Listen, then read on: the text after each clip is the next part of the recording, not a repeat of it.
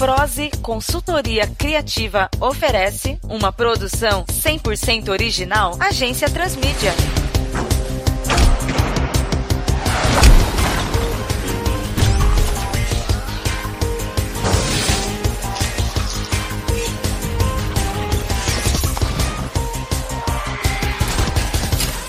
Caos Crescente. Anteriormente, em Caos Crescente. Você deve ser uma cria daquele ET que tocou o rebu em Florianópolis, né? Sinto muito, mas aqui você não vai fazer a mesma história. Olha o bicho pilantra lá, o caos. Tal do caos. A empresa tá chamando de caos o bicho pilantra. Até agora, quatro manchas viraram clones. Então, se cada mancha corresponder ao número de crias que Caos é capaz de gerar, quer dizer que, ai cacete, ainda tem muito pano pra manga. Ei, moça, Hum? espere. que foi? Tudo bem que eu tenho que te agradecer por destruir o bicho, mas tem de fazer meu trabalho. Durante o percurso, você infringiu um bocado de leis de trânsito. Mas- Tome. Multa? Mas eu salvei o dia, meu. Talvez, se eu encontrar o homem de capacete branco, eu tenha alguma chance. Você acha que isso aí quer dizer alguma coisa? Acredito que seja, sim, uma linguagem. Sua dedução está correta. E qual é o elo de dispersão de conhecimento? Caos. K-H-A-O-Z. Esse é o tal xiziano. Vocês ainda estão aqui? Estão esperando o quê? Convite formal em papel timbrado? Vão, vão, vão! Furnas, Minas Gerais.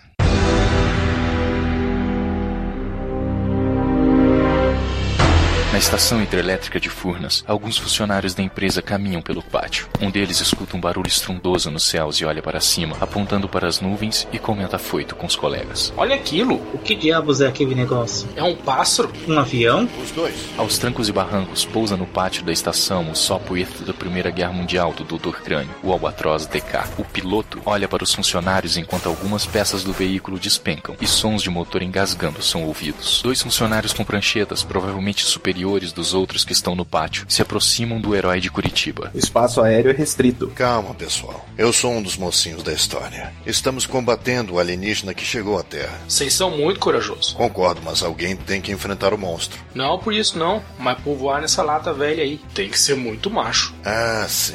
Faz parte do serviço. Temos de ser calmos e seguros, não é, Oculto? Não é, Oculto? Oculto, estou falando com você, guri.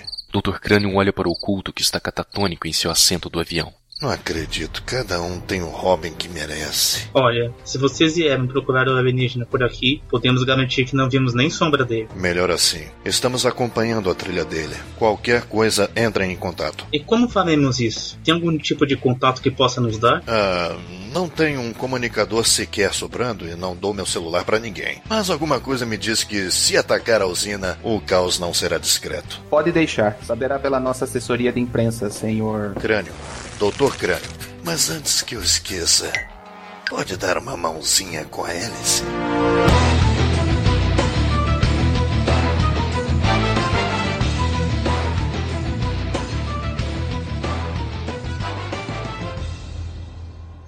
Santa Rita do Sapucaí.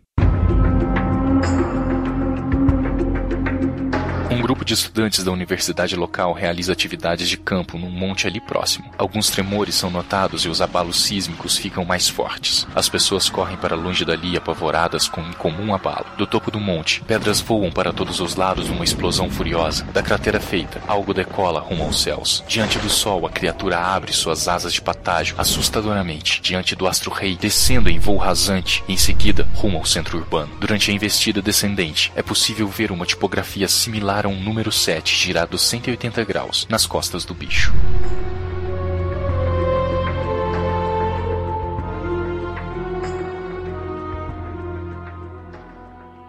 Episódio 2 Crescei e multiplicai.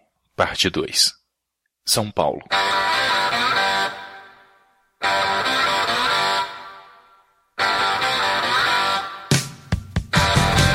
Seguindo os padrões de rastreamento mental da heroína de Catanduva, Pacific e Emissário chegam em um bar em busca de Poison Rape. Os dois param diante do estabelecimento. Não sou muito chegado nesse tipo de lugar, sabe?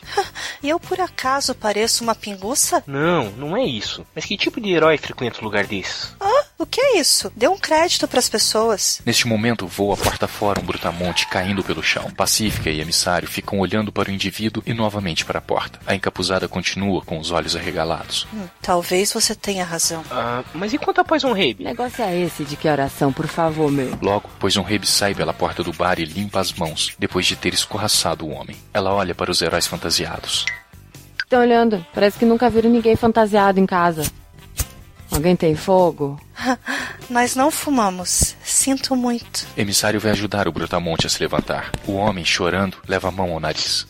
Ela, ela acertou meu nariz, mano. Ela quebrou o meu nariz. Emissário se aproxima de Poison Rabe. Mas afinal, que tipo de heroína tu é? Deveria dar o um exemplo, não bebendo e brigando de graça. E tem mais. Poison Rabe encara bem de perto o franzino herói gaúcho. É uma palestra, meu. Ah. Não me vem com essas lições de moral dizendo o que é certo e o que é errado pra minha vida. Credo, que bafo de cinzeiro. Não é pra menos que você botou aquele monstro pra fora do campo só com uma baforada, viu? Bom, desculpe o puritanismo do meu amigo. Viemos aqui à sua procura. E o que vocês querem de mim? Não tô num dia bom. A gente soube que você se deu bem contra um monstro hoje junto ao rio Tietê. É verdade, sim. Mas olhem para aquele cara ali no nariz quebrado, viu? Foi o último que se aproximou de mim com uma proposta. Quer arriscar assim mesmo? Ah, não faço ideia de qual tipo de abordagem ele usou, mas precisamos da sua ajuda. E no que seria? Estamos juntando o pessoal que já teve contato com o monstro e as suas cópias, e a gente queria que você nos ajudasse a vencer essa guerra. Sem querer ser chata, mas não sou mais tão boa trabalhando em equipe, sabe? Ah, mas é pelo bem de todos. Precisamos de você. Bem, eu posso tentar mais uma vez esse lance de grupo. Quem sabe dá certo, né? Emissário, vamos. Ela está dentro. Vamos pra base no litoral. Acho que se nós nos dividirmos, ah, adiantaríamos o trabalho. Vamos de ônibus. Tem trocado aí?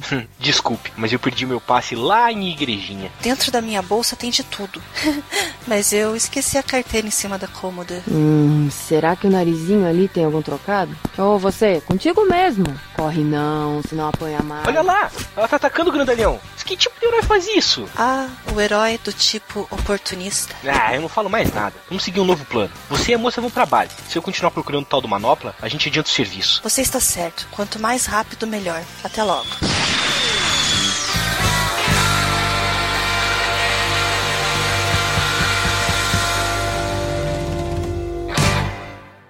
Santa Rita do Sapucaí.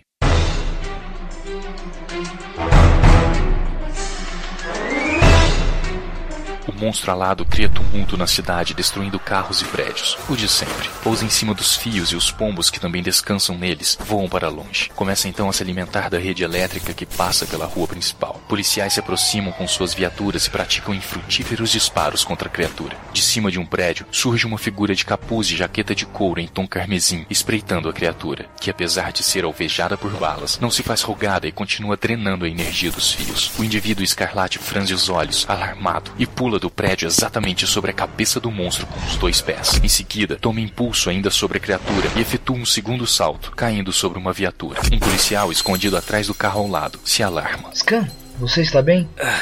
Ainda tô respirando. Eu fico admirado como vocês fantasiados não têm medo de fazer essas coisas. Não existe homem sem medo. Você, retire essas pessoas daqui. Manda todo mundo para bem longe. Eu avistei dois jatos da Força Aérea se aproximando. O ataque vai ser pesado e pode causar feridos. Rápido! Certo. Vamos todos, saiam daqui, circulando. Scan olha para cima e em seguida ao redor. Dois caças Mirage 3 cruzam os céus em direção à criatura que já se encontra voando. Dois mísseis são disparados contra o monstro alado que desvia com sutileza do armamento. O vigilante vermelho corre para dentro de um prédio enquanto os jatos continuam sua investida. Os caças começam a perseguir o alienígena de asas que traça uma reta veloz para cima. Quando as turbinas não conseguem mais dar conta da subida, os pilotos disparam mais dois mísseis contra o ser alado, que apenas desvia e desce com tudo nos jatos. As asas do monstro abrem 180 graus, destroem as asas dos caças, que começam a cair. Os pilotos ejetam antes do impacto com a terra, e o clone alado de Caos investe contra Scan, que está sobre o terraço de um prédio. O clone voa rápido e Scan corre em sua direção, carregando consigo uma barra de ferro, levantada acima da cabeça. Quando o monstro está prestes a se chocar contra o herói, ele usa a barra de ferro como vara, mas não para agredir o monstro, e sim para dar impulso e cair sobre as costas dele. Montado no monstro, Scan dá alguns murros na cabeça da criatura, enquanto analisa cada cada estrutura próxima a ele. O monstro voa rápido e é difícil Scan continuar cavalgando no alienígena alado. Para continuar, ele segura numa das antenas com a mão esquerda. O clone descarrega uma energia considerável no herói, que resiste e coloca a mão direita sobre a tipografia similar a um 7 girada em 180 graus sobre as costas do monstro, fazendo ponte entre a fonte de energia e o símbolo. Scan não suporta muito e cai da criatura, chocando-se contra o toldo de uma loja, que amortece o impacto, mas rasga, fazendo o mascarado atingir a calçada. O monstro sente o ataque, mas nada grave. Apenas uma leve fumaça saindo da região tocada pela mão direita de Scan. A criatura alada some no horizonte, enquanto o herói permanece desacordado.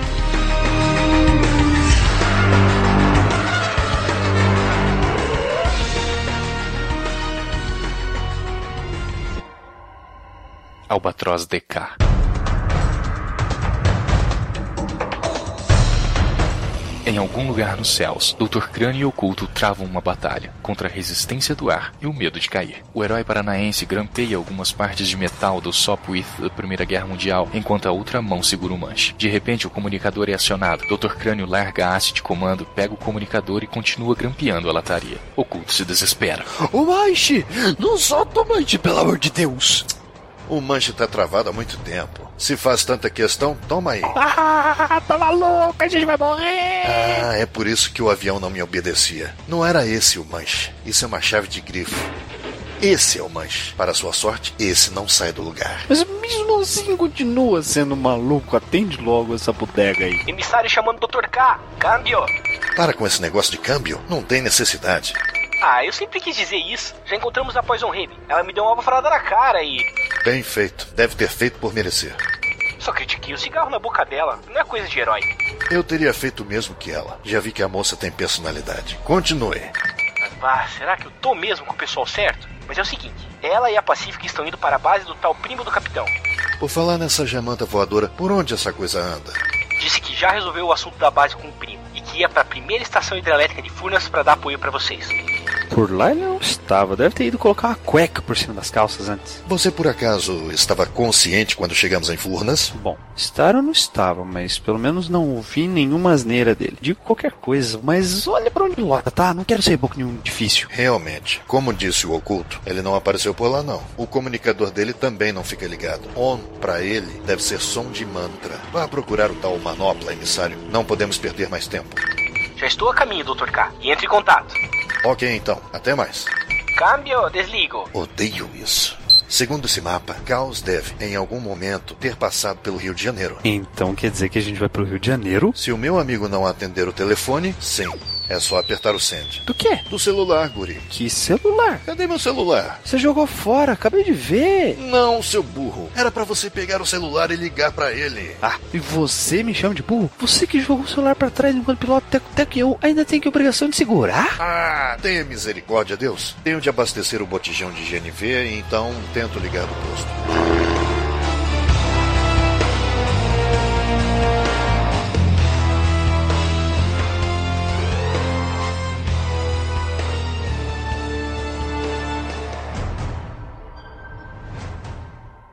Rio de Janeiro.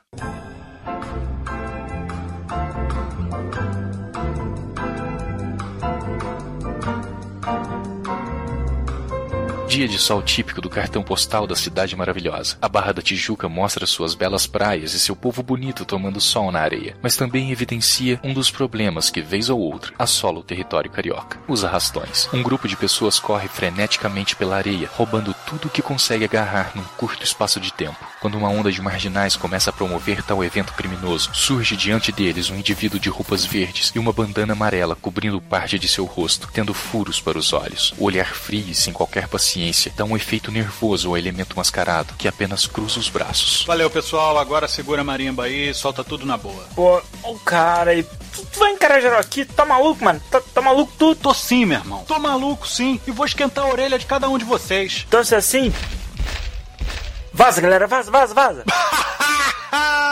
Isso mesmo, cambada. Sai voado mesmo. Marelaram porque sabe que o pau ia comer bonito. Ele diz colocando a mão na cintura e rindo quando uma sombra enorme surge por cima dele, vinda de trás. Alguma coisa toca de leve o seu ombro. Entortando a boca para o lado, ele se vira para trás e vê uma enorme criatura, mais um clone de caos, com mãos modificadas em tentáculos. O fantasiado cruza os braços e olha para o monstro com mais de 3 metros de altura. Tu é grande, mas não é dois, mané. E vai tratando de manter uma distância segura aí, valeu? E pisa no pé da criatura com uma força grande o suficiente para fazê-lo pular de dor. Vem, cai dentro. Vou esquentar essas tuas orelhas pontudas. O monstro se ergue e corre na direção do fantasiado. E quando este tenta desviar para o lado, um dos tentáculos o segura pelo pé. Em seguida, o monstro dispara uma violenta descarga elétrica no indivíduo, a ponto de sair fumaça dele. Depois, solta-o na areia e continua seu caminho, sendo detido por uma rasteira dada pelo mascarado. Não sei quem tu é, malandro, mas tá ferrado na minha mão. Esse choquinho é tudo que você tem? Uma pilha palito é mais potente que isso. O clone se levanta e agarra o fantasiado, batendo-o contra a areia fofa e afundando-o nela cada vez mais, limitando seus movimentos. Neste momento, algo acerta violentamente a cabeça do monstro que solta o herói. Ao olhar para trás, vê um rapaz magro, vestindo um colã negro de surfista, com detalhes alaranjados, usando óculos de mergulho e lentes amarelas. Por que não enfrenta alguém do seu tamanho, bicho feio? O monstro olha para o menino e parece ter um tipo de crise, pois leva as mãos adaptadas ao abdômen. Seus tentáculos seguram a barriga e ele treme com os olhos fechados, ainda de pé. Quando olha para o jovem, o vê com um sorriso no rosto e apontando para trás do monstro. Ao olhar para sua retaguarda, a criatura é surpreendida com um violento herói que tentou soterrar instantes antes. Este lhe dá um impiedoso murro no rosto, fazendo com que voe longe. O fantasiado se aproxima do menino. Esqueceu a prancha, moleque? Não sou moleque, eu sou o Amphiboy. Eu vi aí o bichão atacando a praia e achei que poderia ser um dos meus amigos marinhos fazendo besteira novamente. Vim aqui te dar uma mãozinha. Como você se chama? Nervoso. Tenta ficar mais calmo. Respira fundo. Não, meu nome é Nervoso, moleque.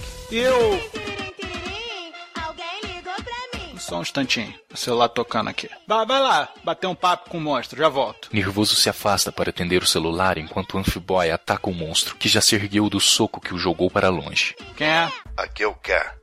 De crânio, lembra? Claro, aqui é o N. De nervoso? Não, de nem tô aí pra isso. Você tem celular pra quê, cara? Pra ninguém te achar. Liga essa droga. Telefone é atalho de problema. Eles te alcançam mais rápido. Então prefiro nem deixar ligado. Mas fala você que eu tô cansado. Fique atento para qualquer coisa estranha aí. Estamos em código vermelho, nervoso. Vermelho? A parada aqui tá preta, cara. Nervoso olha de novo e Amphiboy parece estar grudado num dos braços do clone involuntariamente. Sempre esteve, não é? Mas a parada é mais séria agora. Um alienígena está largando clones hostis e acredito que um deles vai pisar no Rio de Janeiro em breve. Ele é altão, troncudo, tem olhões e não é nada maneiro? Sim, é isso mesmo. Tem visto algo nos noticiários? Não. Digamos que a gente já foi apresentado. E ele tá levando um papo agressivo com um amiguinho aqui. Amphiboy agora está grudado nas costas do monstro, que não consegue tirá-lo de lá, contorcendo-se como se estivesse com coceira. Papo? Como assim, nervoso? Ele não tem boca. Mas fala a linguagem de sinais que é uma beleza. Ele tem alguma característica especial? K, ele é um alienígena violento. Precisa de mais característica especial do que isso? As mãos dele. O que tem nas mãos dele? E nas costas? Um monte de tentáculos nas mãos e um moleque cabeçudo nas costas. Você vê alguma marca nas costas dele? Uma mancha ou coisa assim? Ah tá, tem sim. Parece um L invertido. Certo, eu vou.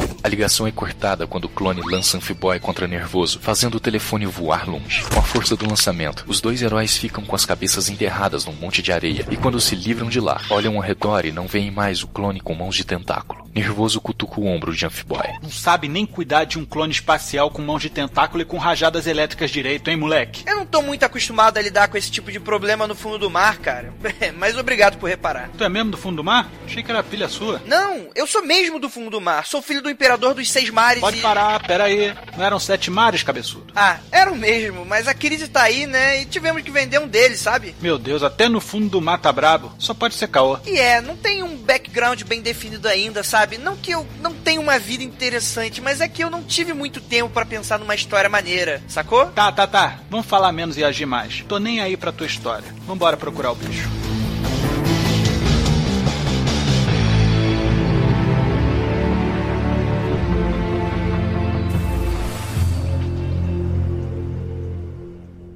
Pindamonhangaba.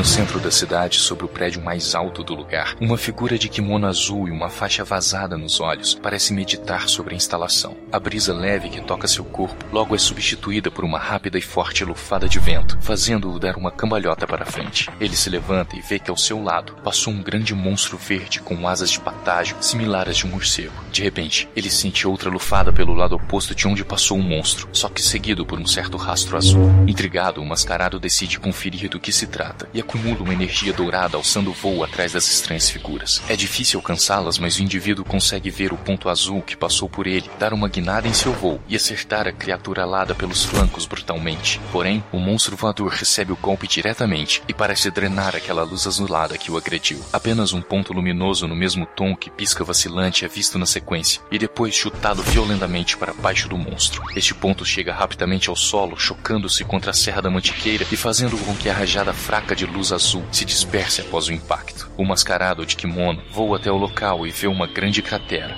e no centro, Manopla, cansado e com pouca carga em Shamash, ele estende a mão ao herói que enfrentou um clone em Barra Bonita. Vamos, levanta aí, cara. Manopla segura a mão direita do indivíduo com Shamash e é como se uma carga de energia cruzasse de um para o outro. Os dois caem de joelhos, mas logo Manopla se levanta e Shamash emana energia pelas articulações metálicas do punho e dedos. O indivíduo de kimono se levanta e olha desconfiado para Manopla. O que foi que você fez, mano? Não sei. É como se Shamash tivesse se recarregado do nada. Shamash? Sim, minha manopla. É uma história longa, não posso contar agora, mas mesmo assim, muito obrigado. Uh... É Torijin. E estende a mão esquerda. E se não se importa, eu vou te cumprimentar com a outra mão, ok? Desculpa, não foi minha intenção. Aperta a mão esquerda de Torijin. Eu sou o manopla. Bom, seu amiguinho de Azair tá te esperando. Aponta para o clone que sobrevoa a cratera onde estão Torijin e Manopla. Já dei de cara com um dos irmãos dele em Barra Bonita e me derrotou. Mas agora ele tá na minha cidade. Eu dou um jeito nele. Afinal, você é visita. Não! Torijin alça voo para perto do clone alado e fica pairando no ar com sua energia áurea. Essa é meio velha, mas tudo que sobe tem que descer. Toma isso! Olha o clone nos olhos e começa a acumular energia em suas duas mãos, apontando para o monstro. Torino Asa Taiokusei! Torijin lança uma poderosa rajada de energia dourada contra o clone alado, que apenas abre a guarda e coloca o rosto na frente da rajada energética. Suas antenas começam a absorver todo o poder da investida do combatente azul, e este nem consegue perceber o que está acontecendo, pois potencializa cada vez mais seu golpe. Manopla alça voo e empurra Torijin para cima, fazendo com que pare de lançar a energia no clone. O herói de kimono gira no ar e se aproxima ofensivamente de Manopla. Ah, de que lado que você tá, cara? Acredita, todo teu. Olha! Quando Torijin olha para o clone, vê que este ficou com antenas bem maiores, irradiando energia como se estivesse lotado dela. Seu físico está maior, mais robusto, embora não tenha crescido em estatura. Torijin e Manopla se entreolham. É... E agora? Sente e chora.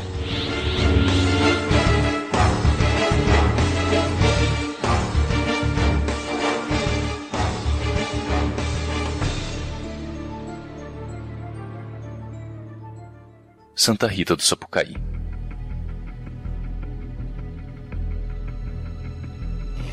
O Albatroz DK sobrevoa o local onde o clone de asas realizou sua primeira obra de desordem e destruição. Dr. Crânio e Oculto olham para baixo, conferindo os prejuízos do centro urbano. Segundo a frequência da polícia, um clone de caos apareceu por aqui e fez o Diaba 4. Parece que até um herói local apanhou dele. Não imaginava que nesse mundo tinha tanto herói. Pro tanto de bandido que tem, tem até pouco. Veja só que estrago. Tá tudo demolido, tchê. Será que alguém consegue sobreviver a isso? Não sei mas aposto que aquele ali não é o demolidor da cidade. Na calçada está Scan, ainda desacordado da queda da luta que travou com o clone alado de caos. Depois de aterrissarem quase inteiros na rua, Oculto e Dr. Crânio correm até o herói carmesim. De dentro de sua mochila, Dr. Crânio retira a éter e passa sob o nariz de Scan, fazendo-o acordar quase imediatamente. Scan sai dos braços de Dr. Crânio e fica de pé se escorando na parede.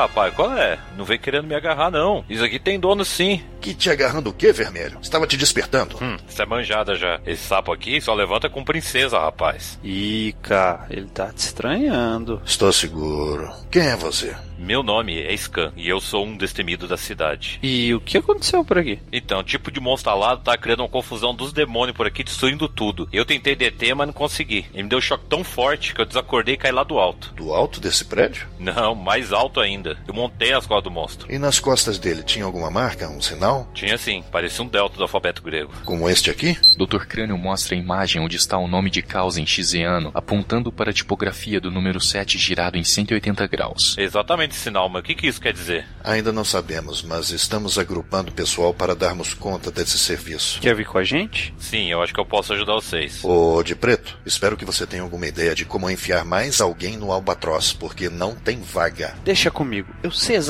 o que fazer.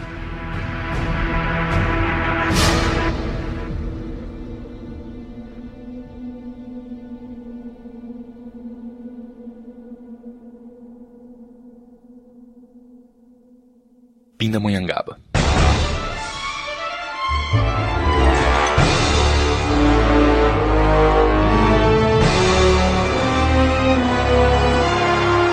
O clone alado dá uma canseira gigantesca nos heróis Torijin e Manopla. Os raios elétricos do monstro estão mais fortes e os derrubam com muita violência cada vez que os atinge. A dupla cerca o monstro, um pela frente, outro por trás. Quando ambos atacam, ele voa para cima, fazendo os dois se chocarem. O clone dá um looping logo acima e desce com tudo, acertando com a cabeça Manopla e Torijin de uma vez só, fazendo com que se choquem juntos na cratera onde caiu Manopla anteriormente. Torijin fica atordoado, mas o outro herói azul já está melhor que o parceiro, alçando o voo e perseguindo o clone. Este começa a voar e dá uma guinada para seguir de encontro ao sol. De repente, o monstro sai da frente do astro e a luminosidade confunde a visão de Manopla, que recebe um ataque poderoso pelos flancos, uma guinada no ar realizada pelo clone. Manopla cai em outro ponto da Serra da Mantiqueira, enquanto o clone volta para exterminar Torijin. Já na cratera do combatente de kimono, o clone vê o herói se erguendo com dificuldade, mas concentrando sua energia para um novo golpe. O clone permanece voando diante do herói, esperando o ataque energético que este prepara. Quando lança, o clone é surpreendido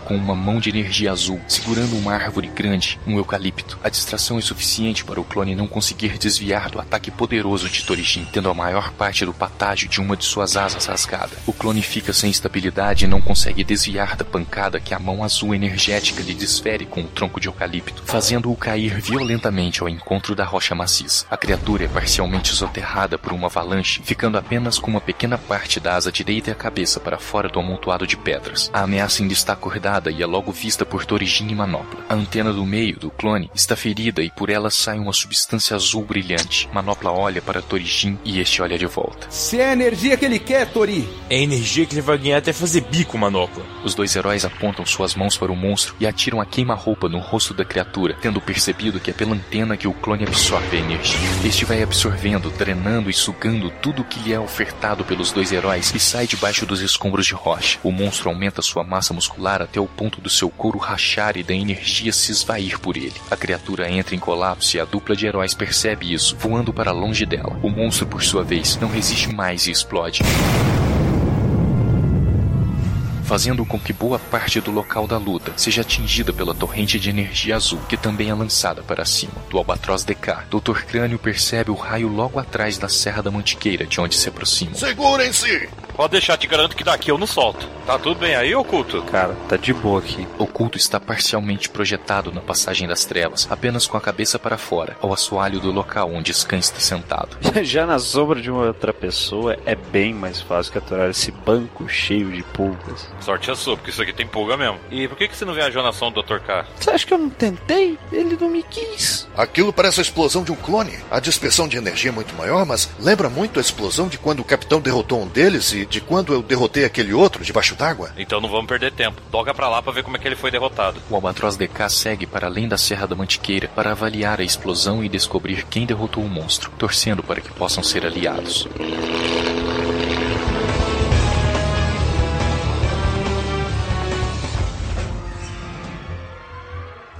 Belo Horizonte.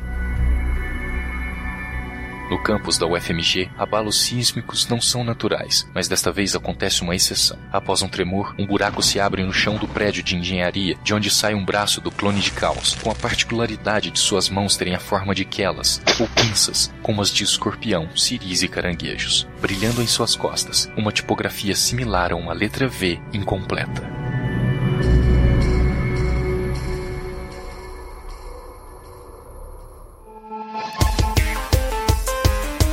Roteiro, edição e produção executiva: Vitor Hugo Mota. Narração: João Victor Militani. Locução: Ira Morato. Alessandro Leite é o funcionário de Furnas 1. Igor Gudima é o funcionário de Furnas 2. Harald Stricker é Doutor Crânio. Daniel Rossi é o supervisor de Furnas.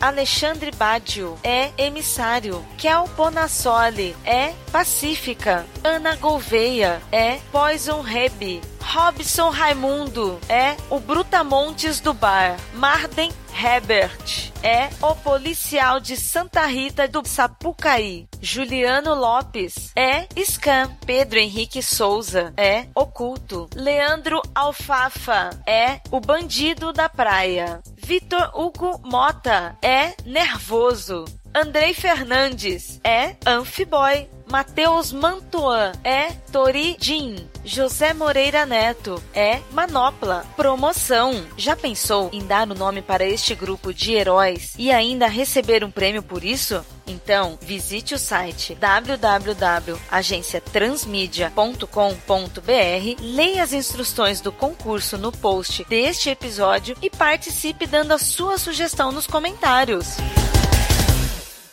Venha também dar forma à sua ideia. Seja um cliente da agência Transmídia. Basta enviar sua sugestão para orçamento no e-mail contato e em breve retornaremos. A agência Transmídia agradece a sua atenção e tenha uma boa semana.